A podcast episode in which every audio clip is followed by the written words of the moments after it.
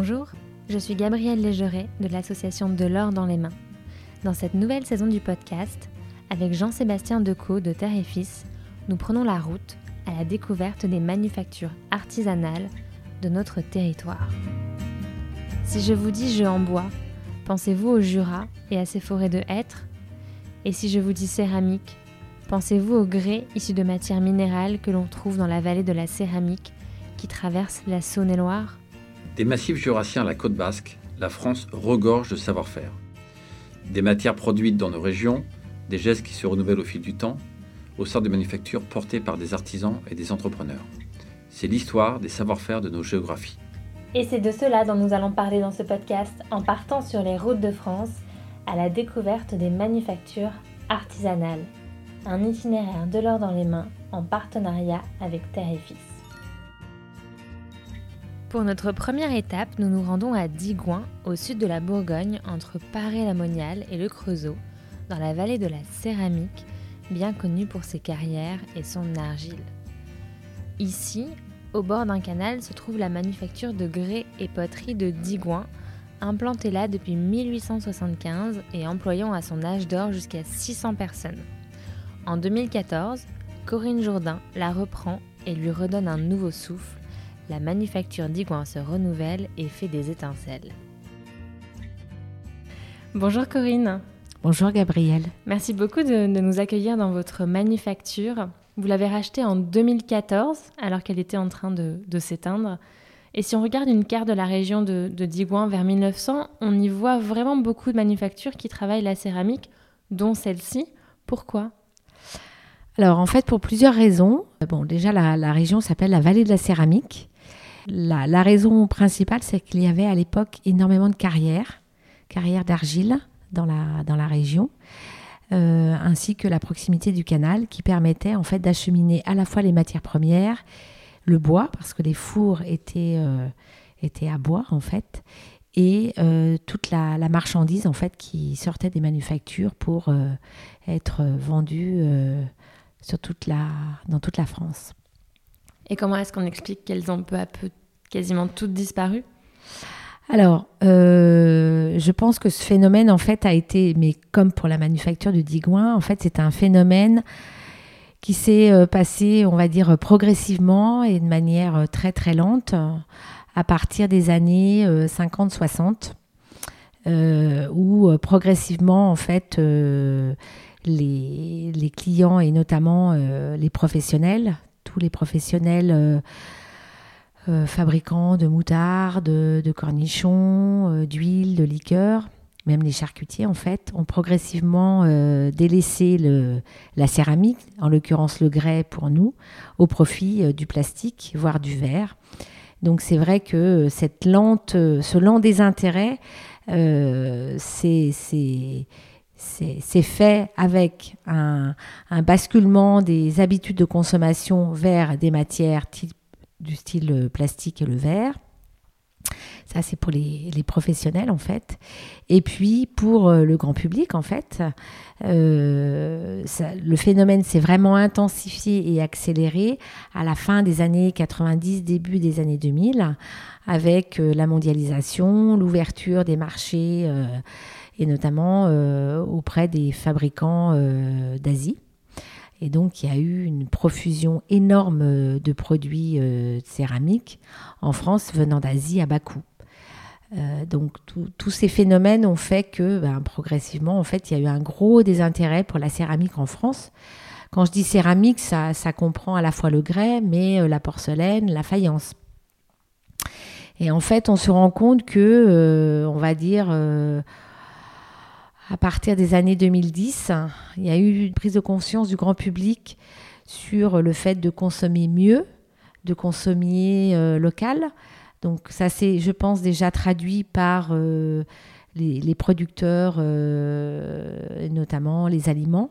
Et puis progressivement, en fait, ce retour au territoire, au patrimoine, en fait, c'est accentué avec des, des, consommations locales sur des produits céramiques, sur du textile, sur du verre.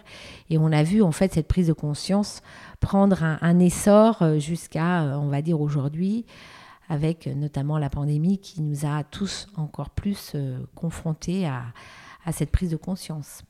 Et ici, on a un vrai lien avec les ressources locales? Oui, tout à fait. Euh, alors, en fait, aujourd'hui, nous, euh, on continue à utiliser des matières premières qui viennent euh, de la région pour fabriquer notre pâte de grès. donc ça, c'est un avantage et puis c'est une chose à laquelle je tiens énormément parce que d'abord, on continue à fabriquer notre pâte et ça, c'est une chose pour laquelle je me battrai pour, pour pérenniser en tout cas ce, savoir-faire-là.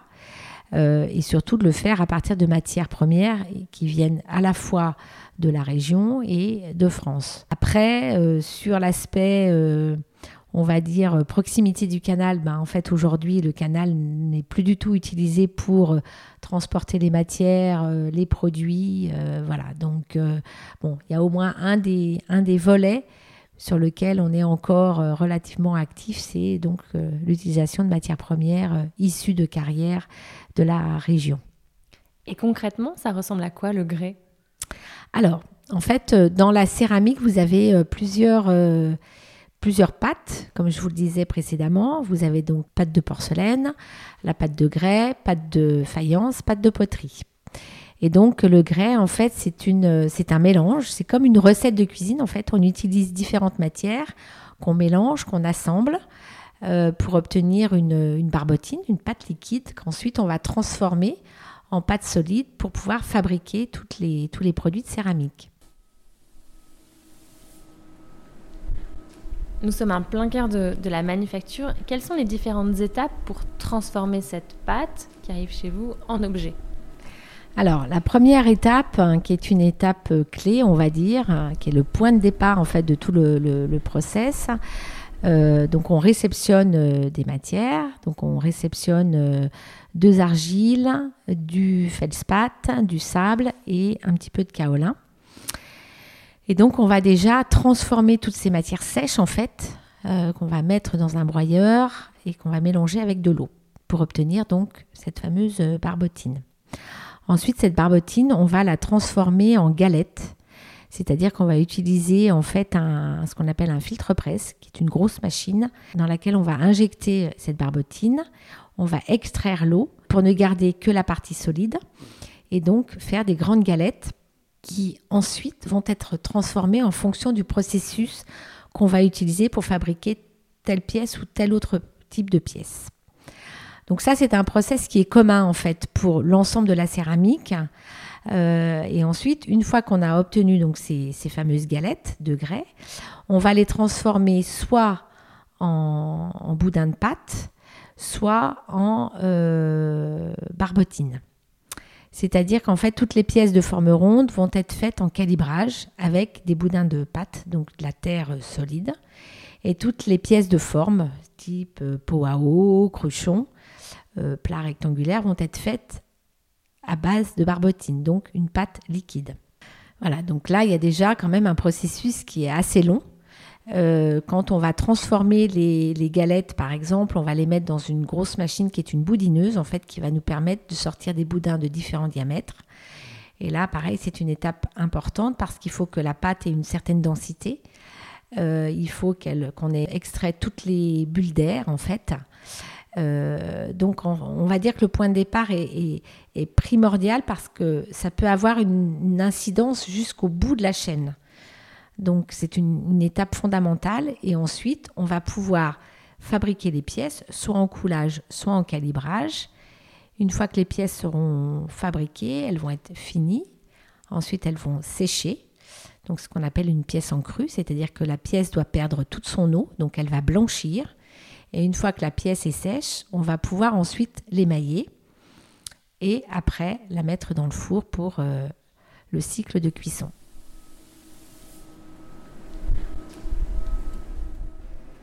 Bonjour Thierry. Oui, bonjour. Mais là, je suis en train de faire un plat rond. Là. La plate vient d'arriver, là, je viens de l'amener, je viens de la faire. Donc, euh, je fais un plat rond pour euh, des, des, des, des, clients. Donc on va en mouler un. Donc l'étape là déjà, j'ai mis ma terre, mon moule, ma terre, et après on va faire la pièce, on va fabriquer la pièce. Après elle va à la sèche, et dès qu'elle est à la sèche, et eh ben après on l'émaille, on la cuit. Ça fait combien de temps que vous êtes là Thierry? Ça fait presque 35 ans. Vous êtes arrivé à quel âge? 17 ans. 17 ans. Et comment est-ce que vous avez appris à faire ça? Avec un ancien. Avec un ancien. Et maintenant, vous apprenez à des jeunes? Ben, il y a des jeunes, oui. Si quelqu'un veut essayer, il y a Edic qui essaye d'apprendre. Mais bon, c'est voilà, pour le temps, c'est tout. Vous avez grandi ici? Oui, depuis l'âge de 17 ans, j'ai commencé ici, j'ai tout été là. Vous êtes fier de, de pouvoir utiliser une pâte qui vient de votre région? Ah oui, beaucoup. Même de la faire, de travailler, c'est un très beau travail. Corinne, vous arrivez ici en 2014. Dans quel état elle est cette manufacture? Alors, en fait, elle est. Alors, l'histoire de la manufacture, donc, elle a été créée en 1875. Elle a fermé en 2002. Donc, il y a eu quand même jusqu'à 600 personnes. C'était quand même une, grosse euh, entreprise euh, locale. Et donc, elle a été reprise en 2003 par une personne, notre prédécesseur, qui euh, souhaitait vraiment que cette entreprise ne disparaisse pas définitivement. Donc, qui a relancé l'activité sur on va dire, les, bases existantes. Et en fait, euh, progressivement, on va dire que l'activité a à nouveau périclité. Et donc, moi, quand je, quand je me suis intéressée à, la manufacture, c'était en 2012, je voyais bien que euh, voilà, l'activité était quand même un peu au ralenti, que c'était compliqué. Et donc, quand j'ai repris, elle avait fermé quelques mois. Et donc, je crois qu'avant, vous étiez dans la publicité. Qu'est-ce qui fait que vous vous intéressez à Digoin? On va dire que ça a été une succession de, rencontres en fait. Bon, déjà, euh, j'ai travaillé 21 ans chez Publicis, donc euh, j'avais fait le tour euh, du, métier que j'ai exercé avec, avec, voilà, avec, avec bonheur, on va dire. j'avais vraiment envie d'autre chose. je pense que c'était à la fois une envie personnelle et puis une envie, un engagement en fait de voilà de de mettre mon, voilà, mon, savoir-faire euh, très modeste euh, au service d'une entreprise. Je ne savais pas à l'époque que c'était, ça serait destiné à la céramique. Euh, voilà. Et puis, comme j'ai repris des études, j'ai donc l'objectif, c'était lors de, ce cursus de pouvoir euh, formaliser mon, projet en fait. À la fin de ce, MBA en fait que j'ai fait à, Paris, à l'Institut français de la mode, on a un mémoire de fin d'études. Et donc la thématique c'était euh, sur les manufactures françaises de l'art de vivre entre mythe et réalité. Et donc j'ai fait vraiment un, comme vous, vous faites un tour de France. Moi j'ai fait également un tour de France. Des manufactures. Alors déjà un, constat et puis surtout euh, une, analyse en fait du, concept des manufactures qui a été euh, inventé par Colbert, de la manufacture royale à la, manufacture qui était euh, destinée justement à faire rayonner le savoir-faire français à l'étranger. Donc j'ai trouvé que c'était pour l'époque ultra visionnaire. Et en fait, le constat, euh, bah, il a été un peu, euh, euh, on va dire, un peu amer parce que je me suis rendu compte que beaucoup de manufactures avaient fermé avec des savoir-faire qui, ont disparu progressivement, sachant que les manufactures étaient implantées de manière régionale et territoriale, et c'est ce que j'ai aimé en fait.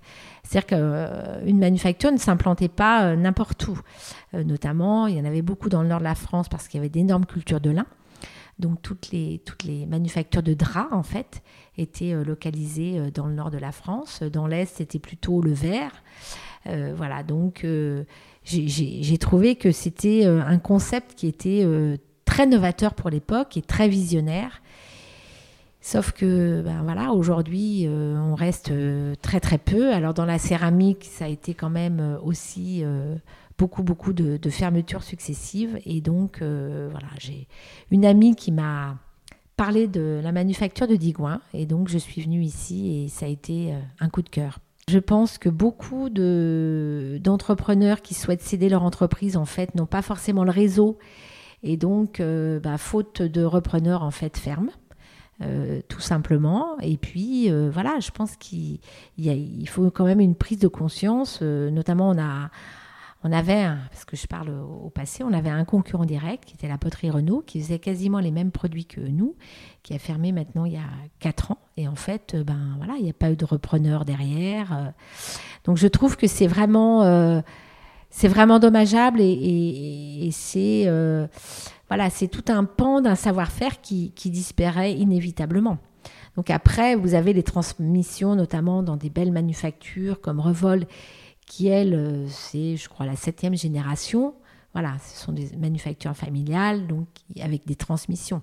Mais quand on n'est pas dans ce schéma-là, je pense que ça reste compliqué. Mais bon, après, on a, il y a beaucoup de belles initiatives en France, donc euh, notamment euh, et Fils, qui justement euh, va dans ce sens. Donc ça, c'est, enfin, c'est inouï. En fait, c'est, vraiment c'est vraiment chouette. Lorsqu'on reprend une entreprise comme celle-ci, quelles vont être les premières étapes? J'imagine qu'il faut remettre en route cette vieille dame, la, la dépoussiérer. Comment est-ce qu'on fait? Il y a déjà des salariés Est-ce que vous arrivez à les garder? Vous ouvrez de nouveaux marchés? Alors, euh, on va dire que la première étape, ça a été déjà de rembaucher les salariés, parce qu'en fait, ils ont été licenciés. Donc, une fois l'embauche faite, c'est remettre en route le site euh, et notamment faire euh, pas mal de, de, rénovation, de réhabilitation au niveau du matériel. Euh, donc ça, ça a été un chantier énorme qui a duré quelques mois, sachant que je n'étais pas du tout du métier, donc je me suis quand même fait accompagner par un professionnel de la céramique parce que c'est indispensable, parce que je me rends compte que c'est un métier extrêmement technique. Et donc, le hasard n'existant pas, quelle que soit l'activité et le métier, je pense que c'est important de se faire accompagner par des professionnels.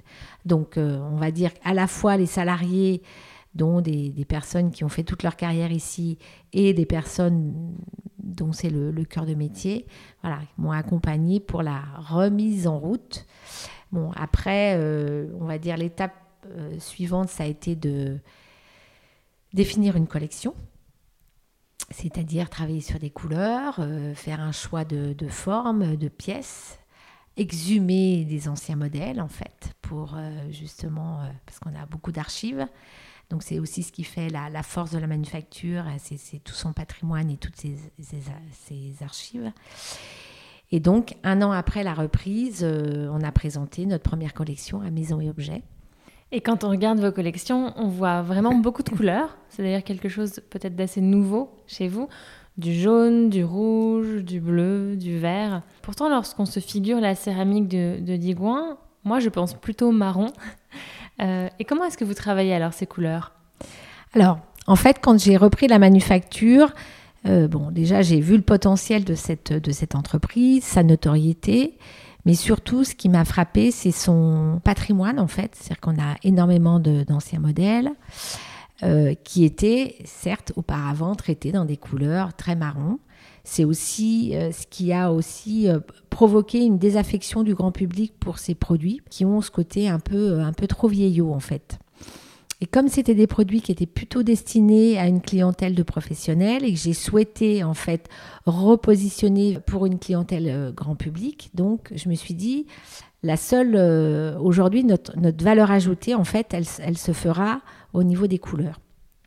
Et pour moi, c'est un point euh, essentiel de travailler euh, justement les émaux, les textures, les applications. Donc c'est vrai que c'est un peu, on va dire, une, révolution parce que les artisans qui étaient habitués à appliquer sur des très grandes séries euh, des couleurs uniformes, aujourd'hui, on demande à avoir, d'abord on travaille des émaux qui sont un peu plus difficiles en termes d'application, euh, et, du coup, c'est aussi une certaine forme d'apprentissage pour pouvoir faire évoluer la manufacture vers le 21e siècle et justement pour lui, redonner cette modernité en fait qu'elle avait un petit peu perdue mmh.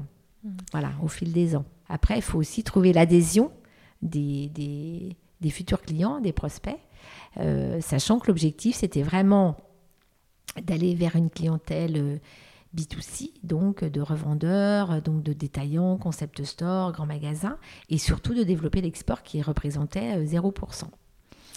Euh, et aujourd'hui, ça représente combien de pourcents 30%. 30%. Voilà, et on exporte dans le monde entier. Une belle trajectoire en tout cas en quelques années, euh, bravo. Mm. Euh, et comment est-ce que vous travaillez à la question de la transmission à la jeune génération? Parce que on parle beaucoup de ces savoir-faire qui risquent d'être fragilisés parce que on peut, on n'arrive pas à les garder. Mm. Euh, le fait qu'on ait perdu beaucoup de manufactures est assez symptomatique de, de ça. C'est quelque chose qui vous, qui vous tient à cœur? Ah oui, oui. C'est euh, en l'occurrence dans mon business plan, c'était on va dire l'objectif numéro un, c'est vraiment la transmission parce que je me suis rendu compte que voilà, les personnes euh, étaient, euh, en fin de carrière et donc de toute façon, tout le savoir-faire qu'elles avaient acquis euh, depuis leur entrée à la manufacture, en fait, pouvait disparaître du jour au lendemain. Donc l'objectif, c'est vraiment de transmettre à la nouvelle génération. donc aujourd'hui, on est, vraiment dans, cette dynamique. là, notamment, on a recruté au printemps une jeune ingénieure céramiste pour s'occuper et piloter la, production. Donc, euh, elle a 23 ans, c'est son premier emploi. Donc, euh, je, trouve que c'est montrer aussi un côté positif à la, nouvelle génération, parce que je sais que c'est difficile de trouver du travail, vu les circonstances. Euh, qu'en plus, ce sont des métiers, voilà, qui sont des métiers qui sont difficiles quand même au quotidien, dans la pratique. Euh, donc je, trouve que c'est vraiment un, effet positif. Et là, on recrute énormément de, jeunes qui n'ont pas forcément d'expérience dans la céramique, mais justement pour transmettre notamment auprès des, euh, des artisans euh, qui ont fait toute leur carrière ici et qui, qui ont une maîtrise et un savoir-faire qu'on ne peut pas apprendre à l'école en fait. C'est dans la pratique. Euh, Thierry, euh, qui est le calibreur main, euh, il a démarré, il avait 17 ans, il a appris auprès des anciens et en fait aujourd'hui c'est le seul à savoir mouler à la main. Enfin là il a formé un, jeune, mais voilà, c'est fondamental en fait. Parce que ça veut dire que si on ne fait pas cette transmission, il y a certaines choses dans le processus qu'on ne pourra pas pérenniser et, poursuivre en fait. Mm. Et ça pour nous c'est juste pas possible. Sarah, vous, vous êtes arrivée il n'y a pas très longtemps ici Oui. Vous avez quel âge? J'ai 22 ans. Vous êtes la Benjamine de Digoin. Et donc Thierry, est-ce que Thierry est un, est un bon professeur? Oui. oui. Qu'est-ce qu'il vous apprend? Euh, Il m'avait appris l'horticole, donc les finitions à l'horticole. Qu'est-ce que c'est concrètement les finitions à l'horticole? Euh, bah, C'est euh, lisser le pot pour enlever les défauts un maximum. C'est un bon prof alors? Oui. Qu'est-ce qui vous a donné envie d'apprendre un savoir-faire comme celui-ci euh, bah, J'ai toujours été quelqu'un de manuel, donc euh, j'ai toujours voulu me diriger dans cette branche. Donc, j'ai entendu parler de Digouin, et voilà. Et Sarah, c'est une bonne élève Oui, très bien. Quelle est la place de ce qui est fait à la main ici et de ce qui est fait à la machine? En fait, euh, on a deux, on va dire qu'on a deux, deux, deux segments de produits. On a tout ce qui est culinaire et tout ce qui est horticole donc tout ce qui est pot de jardin. Donc ça, c'est pareil, c'est une collection qu'on a relancée euh, en 2017, en fait, euh, trois ans après la reprise. Donc tout ce qui est pot de jardin, en fait, tout ça, c'est fait à la main. Donc il n'y a aucune opération euh, mécanique. sur le culinaire, on va dire que le calibrage main représente à peu près 35% ce ce qui est déjà bien, sachant que, euh, on va dire que l'essentiel des, interventions, en fait, sont quand même euh, extrêmement manuelles. Vous verrez, euh, même si il y a une opération en calibrage machine qui est une opération mécanique, le positionnement de la terre dans le moule, le démoulage, les finitions, c'est tout fait à la main en fait. Les pièces sont, sont peut-être reprises, je sais pas, une quarantaine de fois. Donc vous, vous avez non seulement redonné du souffle à Digoin, mais aussi su opérer un, véritable renouvellement, notamment grâce à de magnifiques euh, collaborations avec des designers. Vous pourriez nous en parler un peu comment ça se passe? Est-ce qu'ils viennent ici? Comment est-ce que vous les dénichez? Comment est-ce que vous, vous arrivez à les convaincre de venir ici? Alors, en fait, c'est assez. Euh, enfin, c'est une chose qui m'a toujours étonnée depuis le départ. Euh, y a une. Alors, d'abord, il y a un vrai. On le sent enfin moi je l'avais déjà perçu, euh, on va dire en 2012 quand j'étais sur mon business plan, où on sentait un vrai regain d'intérêt pour la céramique, ça c'est incontestable. Et notamment la nouvelle génération, les designers qui sont toujours en demande de travailler des nouveaux matériaux. Euh, et on est énormément sollicité par des designers, mais c'est impressionnant, impressionnant. Depuis quelques années, on a une nouvelle clientèle, enfin, on a, on a une, nouvelle clientèle en fait qui se, qui se confirme, c'est tout ce qui est café, hôtel, restaurant. On travaille beaucoup avec des groupes, notamment en Autriche ou en France, ou en Angleterre, The Hoxton Hotel par exemple, qui est un groupe qui travaille sur des concepts de d'hôtels un peu euh, un peu d'hôtel, euh, un peu comme à la ferme. Enfin, voyez, cette nouvelle mouvance, cette nouvelle tendance. Donc nos produits sont pile dans la, dans la demande et dans la, dans la tendance. Donc c'est une clientèle qui se développe énormément. Et également tout ce qui est euh, architecte d'intérieur. On a beaucoup, beaucoup de demandes. paysagistes également sur des aménagements d'extérieur avec la collection horticole. Et est-ce que ces nouvelles collaborations, elles supposent de faire bouger, de, transformer certains de vos savoir-faire, peut-être d'en intégrer de, nouveaux, comme le travail de la couleur par exemple? Alors, en fait, euh, oui, parce que euh, on est euh, pas mal sollicité, comme je vous le disais, par des, nouvelles, des designers qui souhaitent développer des nouvelles marques. Donc, ça nous pousse aussi dans nos, retranchements sur des, des développements et des mises au point tout ce qui est recherche et développement. Euh, ça, c'est une chose auquel je tiens énormément. Euh, bon, dès le départ avec euh, les émaux, mais aussi avec des nouvelles formes. et je trouve que c'est important aussi parce que les artisans qui ont eu l'habitude de travailler sur des formes qu'ils connaissent, qu'ils maîtrisent, ça nous permet aussi de, de, se remettre en question, d'avancer, de donner une nouvelle dimension à la manufacture. Euh, on est énormément sollicité par les marques de luxe qui aujourd'hui sont dans une démarche de RSE, donc euh, qui, souhaitent euh, vraiment voilà, collaborer et on va dire reproduire à nouveau en France certaines de leurs collections. Et vous redonnez également leurs lettres de noblesse à des objets et ustensiles qu'on avait un peu oubliés. Je pense au vinaigrier ou par exemple au, au pichet melon. Oui. Tout à fait. C'était des trésors que vous avez retrouvés dans les archives? Exactement. En fait, on a. Euh, alors, bon, il y a beaucoup de choses qui ont disparu, mais il nous reste encore euh, quand même quelques trésors. Et donc, euh, notamment le pichet melon, quand je l'ai vu, voilà, j'ai eu un, coup de cœur. J'ai retrouvé en fait le vieux modèle en plâtre. Et on l'a réédité avec le pichet citrouille. Et aujourd'hui, ça fait partie de nos bestes. Hmm. Les gens adorent en fait. Et c'est surtout, alors je chine beaucoup, donc j'ai retrouvé des vieux modèles tels qu'ils étaient euh, émaillés à l'époque. Euh, et en fait, et donc aujourd'hui, ce que les gens plébiscitent, c'est vraiment euh, ce côté très contemporain, dans la, à la fois dans la texture des émaux, dans la manière dont on va appliquer les émaux. Donc c'est ce qui, c'est ce qui plaît en fait, et c'est ce qui fait, je pense, aussi notre notre marque de fabrique. Voilà, c'est-à-dire qu'on a, on a une notoriété, enfin Digouin a une notoriété depuis euh, des décennies. Et aujourd'hui, cette notoriété, on est en train de la, la confirmer avec, euh, on va dire, une, direction artistique qui, a évolué euh, voilà, vers, vers, les, vers les goûts actuels. et puis surtout, ce que je souhaite, c'est que toutes ces pièces, en fait, ce qui est fou, c'est que les gens en fait connaissent tous ces modèles ils les ont vus chez leurs grands-parents euh, ou dans des brocantes. Ou, enfin, voilà. Oui, je reconnais bien les saladiers de chez ma grand-mère ici. Voilà, exactement. Et en fait, euh, je, pense que euh, les gens sont très, très attachés à ces, à, ces objets. Il y, a, ce côté patrimonial qui est, important. je pense que ça fait partie de nos racines, ça fait partie de, voilà, de nos valeurs. Et, et, notamment à l'export, euh, les, étrangers en fait achètent un petit bout de la France et achètent notre histoire en fait.